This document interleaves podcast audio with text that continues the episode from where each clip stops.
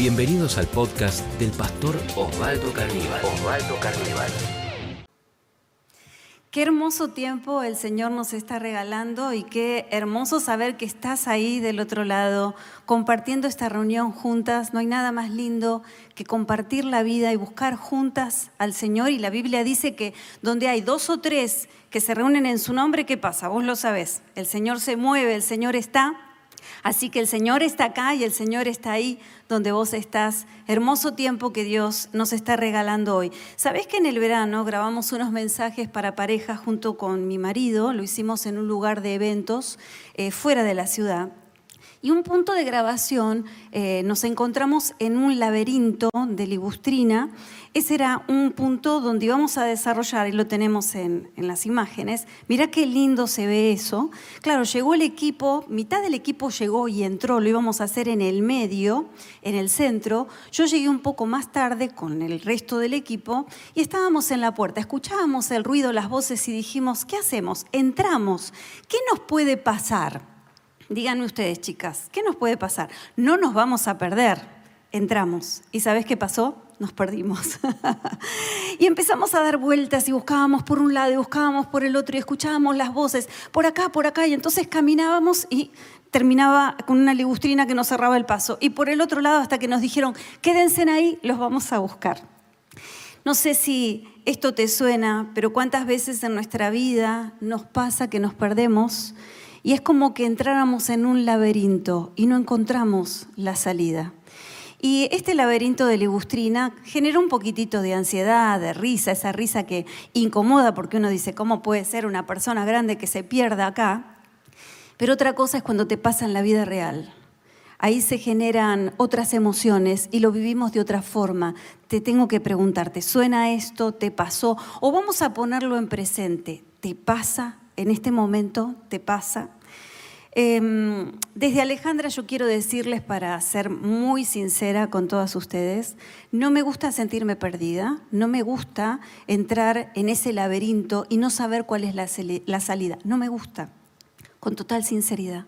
Pero también quiero decirles que en esos momentos difíciles, en esas circunstancias adversas, eh, fueron los momentos donde mi fe más creció, espiritualmente más crecí y me desarrollé.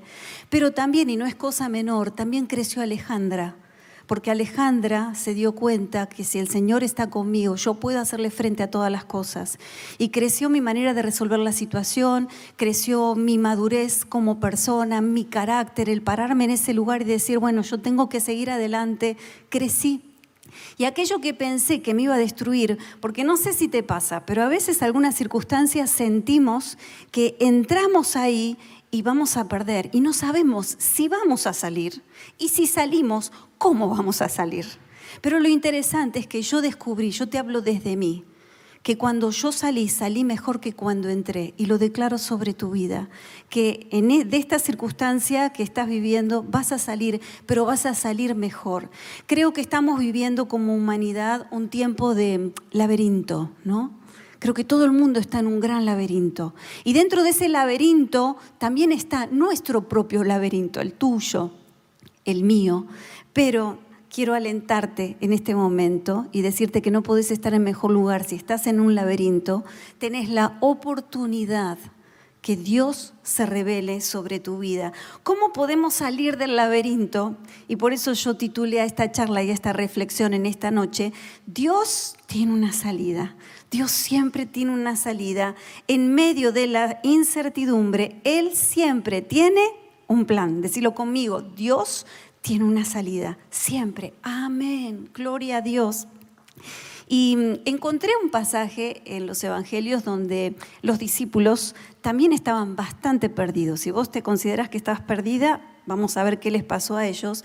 Juan capítulo 6, versículos 5 al 11, nos cuenta lo siguiente. Cuando alzó Jesús los ojos y vio que había venido a él gran multitud, dijo a Felipe, ¿de dónde compraremos pan para que coman estos? Pero esto decía para probarle, y recordá esta frase, porque él sabía lo que había de hacer. Él sabía lo que había de hacer. Felipe le respondió, 200 denarios de pan no bastarían para que cada uno de ellos tomase un poco. Andrés le dijo, aquí hay un muchacho que tiene cinco panes y dos peces. Más, ¿qué es esto para tantos? Y tomó Jesús aquellos panes y habiendo dado gracias, los repartió entre los discípulos y los discípulos entre los que estaban recostados. Y cuando se hubieron saciado, dijo a sus discípulos, recoged los pedazos que sobraron. Este pasaje nos relata la alimentación de más de 10.000 personas, hombres, mujeres, niños. Jesús predicaba y la gente lo seguía a todas partes. No le importaba si se alejaban de su casa, de sus hogares, si estaban en medio del desierto, no les importaba nada, lo seguían. Y él les estaba enseñando principios espirituales, pero me encanta este pasaje porque eh, veo la visión de Jesús sobre nuestras vidas. Es una visión integral. Él estaba hablando cosas espirituales acerca de la fe, pero en un momento dado mira la multitud y se da cuenta que la hora había pasado y que esa gente necesitaba alimentarse, que esa gente tenía un cuerpo que necesitaba alimento. Y esa es la mirada integral de Jesús. Jesús sabe lo que vos necesitas, todo. Y lo maravilloso de esto es que como Él sabe, Él tiene maneras de proveer para todas nuestras necesidades. El Evangelio es un Evangelio integral que abarca todas las necesidades del ser humano. Los discípulos y la multitud estaban a punto de ser protagonistas de un milagro tremendo, de un milagro sobrenatural, porque los milagros son así un milagro de provisión sobrenatural y un milagro de multiplicación. Jesús hizo dos por uno acá, dos milagros en uno solo. Pero lo primero que quiero resaltar, la primera verdad en esta noche es, la adversidad es una oportunidad para crecer. ¡Wow! Vamos de nuevo. La adversidad es una oportunidad para crecer. Pienso que la vida tiene dos caras. Por un lado están esos días hermosos, maravillosos, días de sol, días de alegría, días donde parece que tocamos el cielo con las manos, pero también están los otros días, los que vos sabés. Días difíciles, días de dificultad. Y a veces uno no quiere pasar esos días, pero ¿sabés lo que yo sentía? Que ambas circunstancias nos forman y son parte de nuestra vida están dentro de nosotras. Y tanto lo bueno como lo malo nos equipa y tiene que ver con nuestra biografía, tiene que ver con nuestra vida, tiene que ver con nuestras fortalezas, tiene que ver con nosotras, no podemos negarlo. La vida entonces tiene estas dos caras, pero lo que también quiero asegurarte es que en medio del dolor, en medio del dolor, podés crecer. A veces sentimos que en medio de las circunstancias y de los problemas nos morimos, pero en medio del dolor podemos crecer. Los problemas nos ayudan a producir resistencia, nos hacen más fuertes, como ahora que hablamos tanto del tema de las vacunas. Entra una pequeña dosis del virus, ¿para qué? Para que el sistema inmunológico se ponga en alerta y comience a generar defensas y se defienda frente a futuros ataques. Eso es lo que hacen las vacunas. Y esto me hace recordar la vida de David. ¿Recordás la vida de David? Seguramente que sí. Seguramente recordás al rey David, pero David no nació siendo rey, sino que él llegó a ser rey y esto fue un proceso. Pero recuerdo bien que él dice en este proceso, él era pastor de ovejas, cuidaba las ovejas de su padre, y él, eh, cuando venían a atacar las ovejas, él defendía las ovejas. Y él dice, yo peleé contra el oso, yo peleé contra el león que venía en contra de las ovejas de mi padre. Y después también pelea contra Goliat. Todas esas circunstancias le ayudaron a él para cuando Dios en su propósito lo levantó como rey. Quiere decir que cuando David estaba solo peleando por las ovejas de su padre, lo estaba preparando y entrenando para luego defender y pelear por todo el pueblo de Israel, porque él llegó a ser rey de Israel. Y durante el reinado de David se libraron las mayores batallas, pero David estaba entrenado. Cada cosa que estás viviendo, cada cosa que estamos atravesando nos está dando un entrenamiento y podemos crecer en medio de la adversidad. A veces hay personas que me dicen, bueno, pastora, yo quiero ser como usted, yo quiero tener la fe que usted tiene, o yo quiero orar como usted ora. Yo digo, muy bien, y lo puedes hacer mejor que yo. Pero para al menos hacerlo como yo, vas a tener que pasar por las cosas que yo pasé por las circunstancias difíciles, por los momentos donde me tuve que arrodillar y orar y orar. Yo aprendí a orar, en realidad les voy a ser sinceras, en los momentos más difíciles. Porque cuando todo va bien, la oración corre rápido.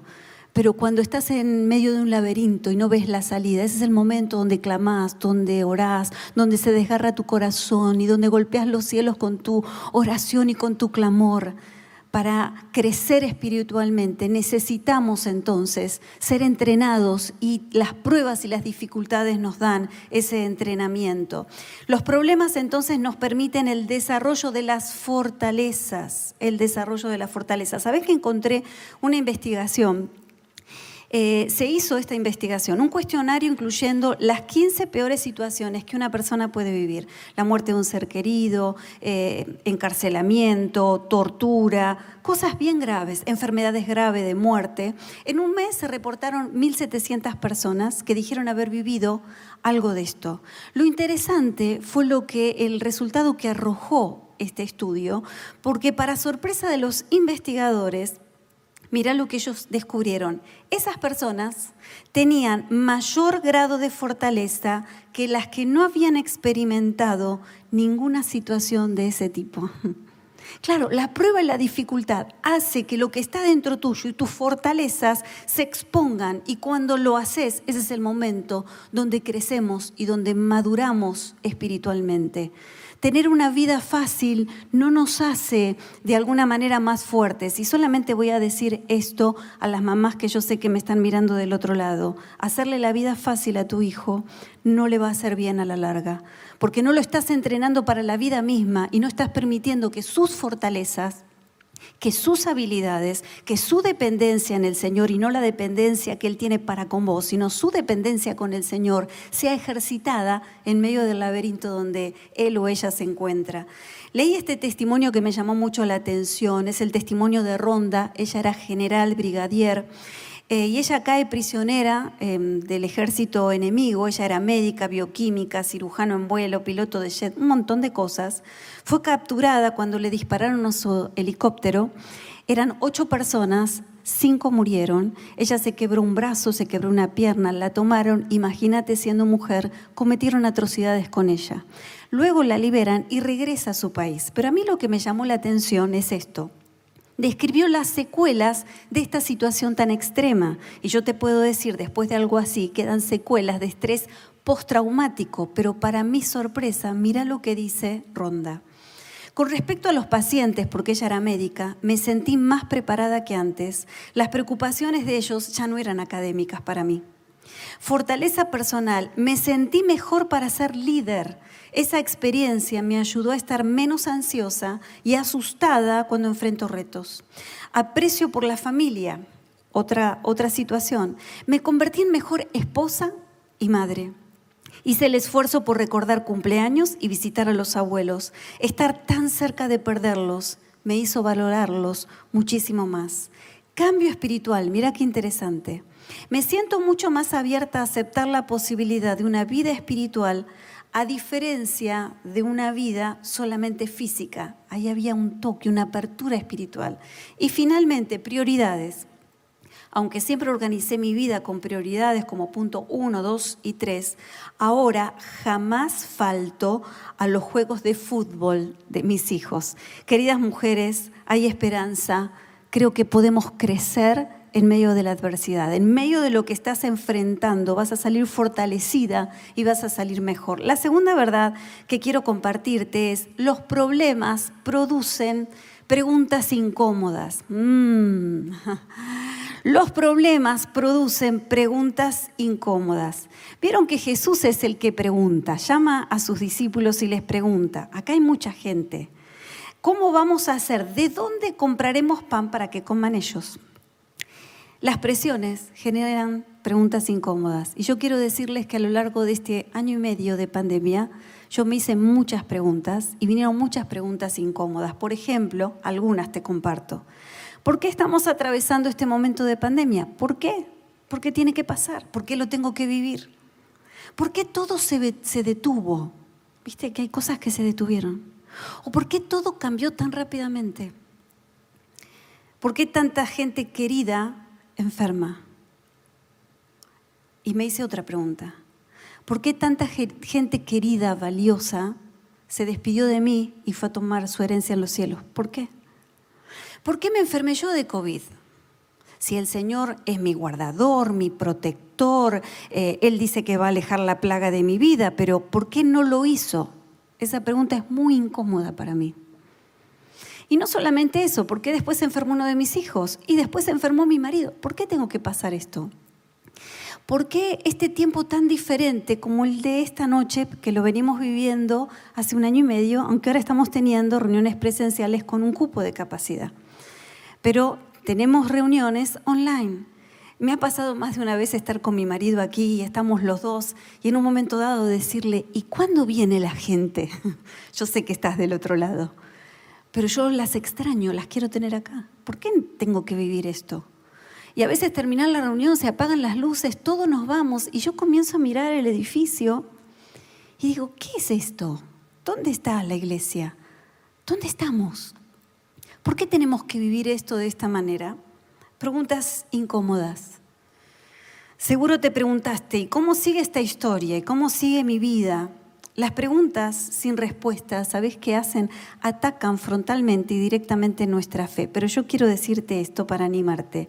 Los interrogantes se disipan por los testimonios. Una vez más, los interrogantes se disipan por los testimonios. ¿Qué quiero decir con esto? Que todas estas preguntas incómodas que te estás haciendo en este momento, en medio de la dificultad, no van a poner en duda tu experiencia con el Señor, todo lo que venís viviendo con Él y tus testimonios. Vos sabés que Dios es bueno y aunque ahora no entendés lo que estás viviendo, tu fe te permite decir y tu testimonio, tu vivencia con Él, Dios es bueno y Dios seguirá siendo bueno. Y yo sé que del otro lado estás diciendo amén y lo podés hacer en el chat. Amén, amén, declaralo sobre tu vida. Dios es bueno, Dios es poderoso, Dios nunca se va a olvidar de mí. Amén, amén, si es así. Entonces los interrogantes se disipan por los testimonios. Jesús pregunta para provocar la fe de los discípulos. ¿Y vieron cómo ellos respondieron? Uno de ellos empezó a sacar cuentas, medio matemático. Otro fue y buscó lo que tenía, pero dijo, y esto no sirve para nada. No sé cuál será tu respuesta frente a tu problema, pero uno trata de buscar una respuesta. Y las razones que damos, ¿sabes lo que intentan? Siempre intentan apagar nuestra fe. La razón, lo que vemos, nuestro razonamiento humano nos dice, no, es imposible. Ellos decían, es imposible, no tenemos el dinero, estamos lejos de todo. Eh, ¿Cómo vamos a hacer para alimentar a toda esta gente? Es imposible. Y vos ves tu situación y decís, es imposible. Es imposible mi situación, pero quiero decirte que en medio de la situación que estás atravesando, el Señor se va a revelar sobre tu vida. Desperta la fe que hay en tu corazón. El Evangelio no, se, no son razonamientos, no son argumentos. El Evangelio es poder de Dios y vos podés experimentar la presencia de Dios, el milagro de Dios sobre tu vida y la provisión de Dios sobre tu vida. Gloria a Dios, gracias Señor, gloria a Dios. La razón siempre entonces va a intentar apagar nuestra fe, pero confiamos plenamente en el Señor. La tercera cosa que quiero decirte en esta noche Permanece firme en la dificultad. Eso cuesta un poco, yo sé que sí. Permanece firme en la dificultad. ¿Vieron ese dicho que normalmente decimos, soldado que huye sirve para otra guerra? Bueno, acá no sirve. No sirve escaparse y no sirve huir. Hay que permanecer en la dificultad. Los discípulos, me llamó mucho la atención esto, buscaron el camino más fácil. Y el camino más fácil era despedir a la gente. Señor, no tenemos cómo. Ya les predicaste, fue tan lindo la palabra que dijiste, no lo vamos a arruinar ahora. Despedilos y que cada uno se las arregle. Encontré en las palabras de los discípulos una gran eh, debilidad y un gran defecto de un líder. ¿Y sabes cuál es? Ser insensible frente a las necesidades de la gente. Y el Señor los estaba capacitando y entrenándolos en ese momento, estaba sensibilizando su corazón. El Señor les dijo, ellos tienen que comer, les tenemos que dar de comer. Los discípulos buscaban el camino más fácil, Señor, despedilos. Pero además de buscar el camino más fácil, se estaban perdiendo lo más maravilloso, que era este milagro de multiplicación, que no solamente iba a operar Jesús, sino que ellos iban a ser protagonistas de ese milagro, porque el milagro iba a pasar por las manos de los discípulos. Mientras ellos repartían, se iba a multiplicar y repartían y se iban a multiplicar. Bendigo tu vida con multiplicación de parte de Dios. Vas a ver el milagro de Dios en tu vida en tu casa, en tu familia, en tu economía. Amén. Así es y así sea. Hoy vivimos una época caracterizada por la evasión. Se busca el camino más fácil y evadir al esfuerzo, al trabajo, al dolor. Hay muchas maneras de evadirse del dolor y como anestesiar el dolor.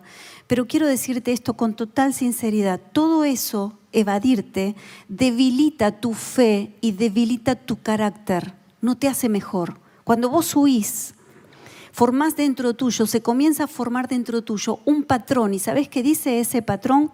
No lo puedo enfrentar, mejor me voy para otro lado. Y en, ese momento puede ser que la tensión eh, baje y que te sientas mejor.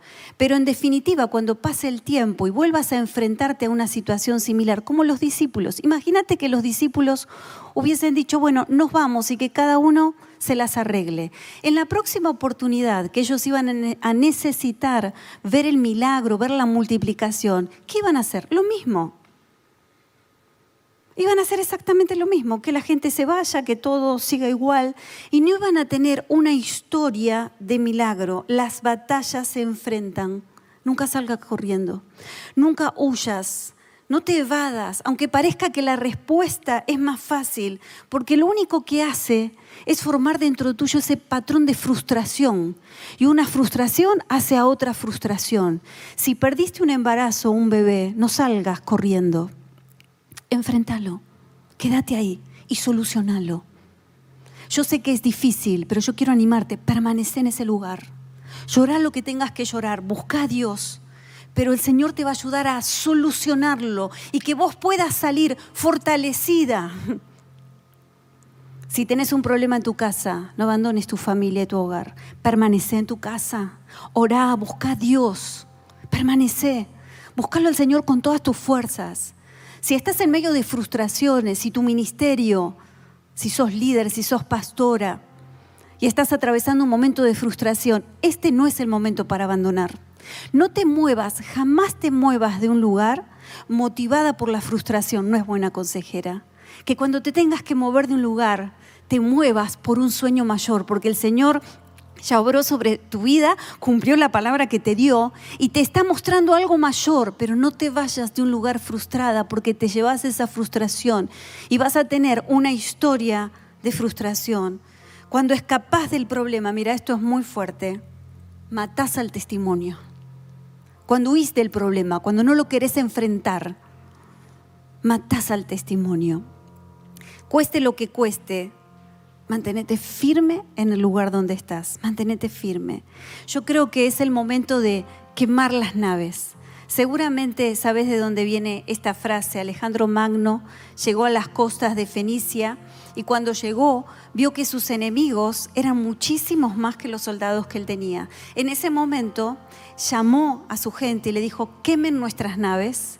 Y entonces juntó a toda su gente y les dijo lo siguiente, tenemos que ganar esta batalla porque tenemos que volver a nuestra casa y a nuestro hogar. La única manera de hacerlo es como vinimos, tenemos que atravesar el mar, pero no tenemos naves. La única forma es que tenemos que vencerlos y usar las naves que ellos tienen. Y así los impulsó y así los tiró al desafío.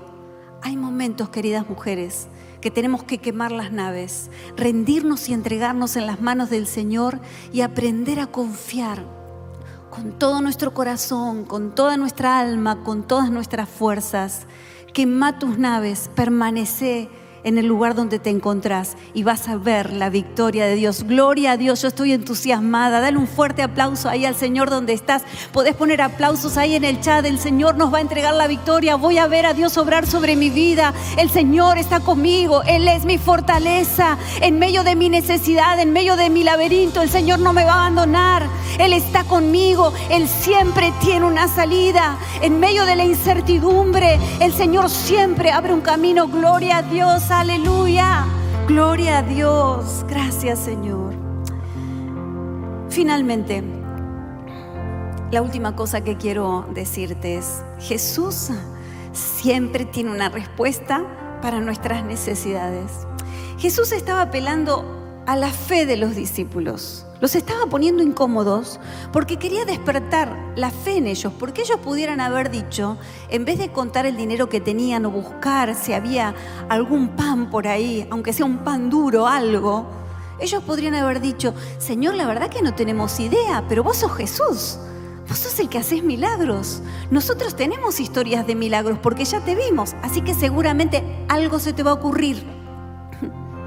Pero no dijeron eso buscaron desde su plano humano. El Señor estaba queriendo despertar la fe. La fe es un lugar de incomodidad. Te lo repito de nuevo. La fe es un lugar de incomodidad, de inseguridad, de nudo en el estómago, de no saber qué va a suceder. La fe no es un lugar de tranquilidad, pero es el lugar donde ocurren los milagros. Señor, ahí me voy a parar y no me voy a mover. Gloria a Dios, gloria a Dios. La fe es un lugar de inestabilidad, no sé, pierdo el control, porque eso es fe. Le entrego el control al Señor, le entrego mi vida a Él, pongo mi confianza en Él, pongo mi fe en Él. Pero mira, de algo yo estoy completamente segura y convencida.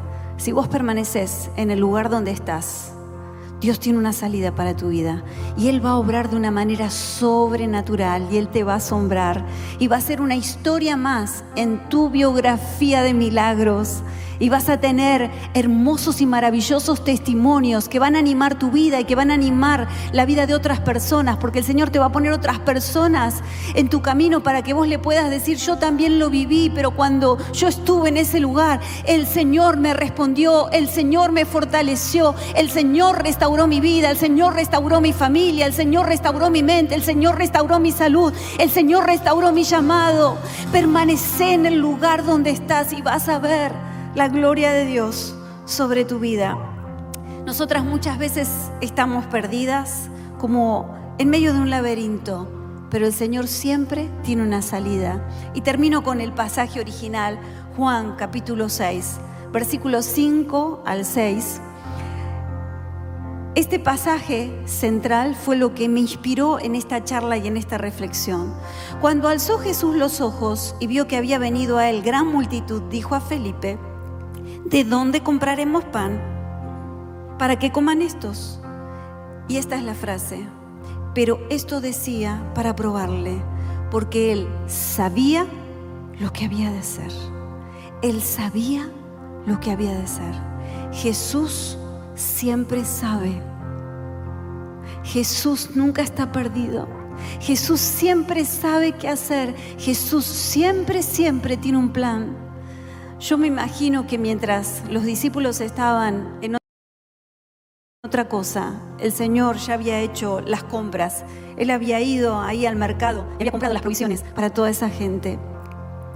Y en medio de tu dificultad, en medio de tu laberinto, el Señor ya tiene provisión.